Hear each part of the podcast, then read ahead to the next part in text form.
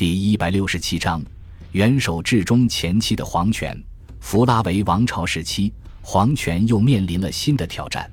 皇帝的出身不再是贵族，而是骑士。皇帝上台也不再需要经过议员们的同意，而是可以通过军队胁迫。而更为重要的一点是，行省的军队对于总督的效忠程度，有时会超过皇帝。加尔巴、奥托、维特里乌斯以及维帕乡都是活生生的例子。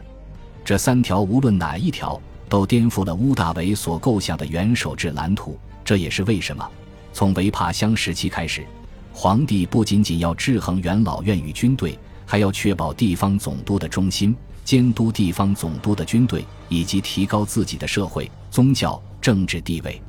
维帕乡与图密善两位皇帝。便是把这些来自皇权的政治需求付诸行动的最好例子。维帕乡与图密善都十分重视驻军行省总督的人选，并且往往只会任命那些对皇帝绝对忠诚的总督。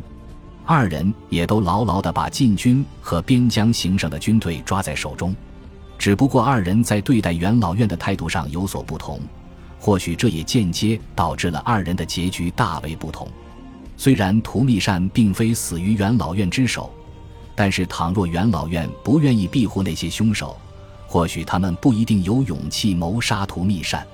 从维帕乡到图密善，元首制经历了一个皇权不断加强的过程。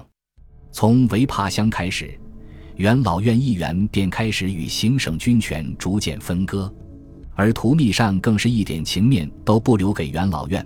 把所有议员都死死地控制在手里，上前线打仗也往往不仰仗总督，而是自己亲征，或者派遣自己的亲信将军。感谢您的收听，喜欢别忘了订阅加关注，主页有更多精彩内容。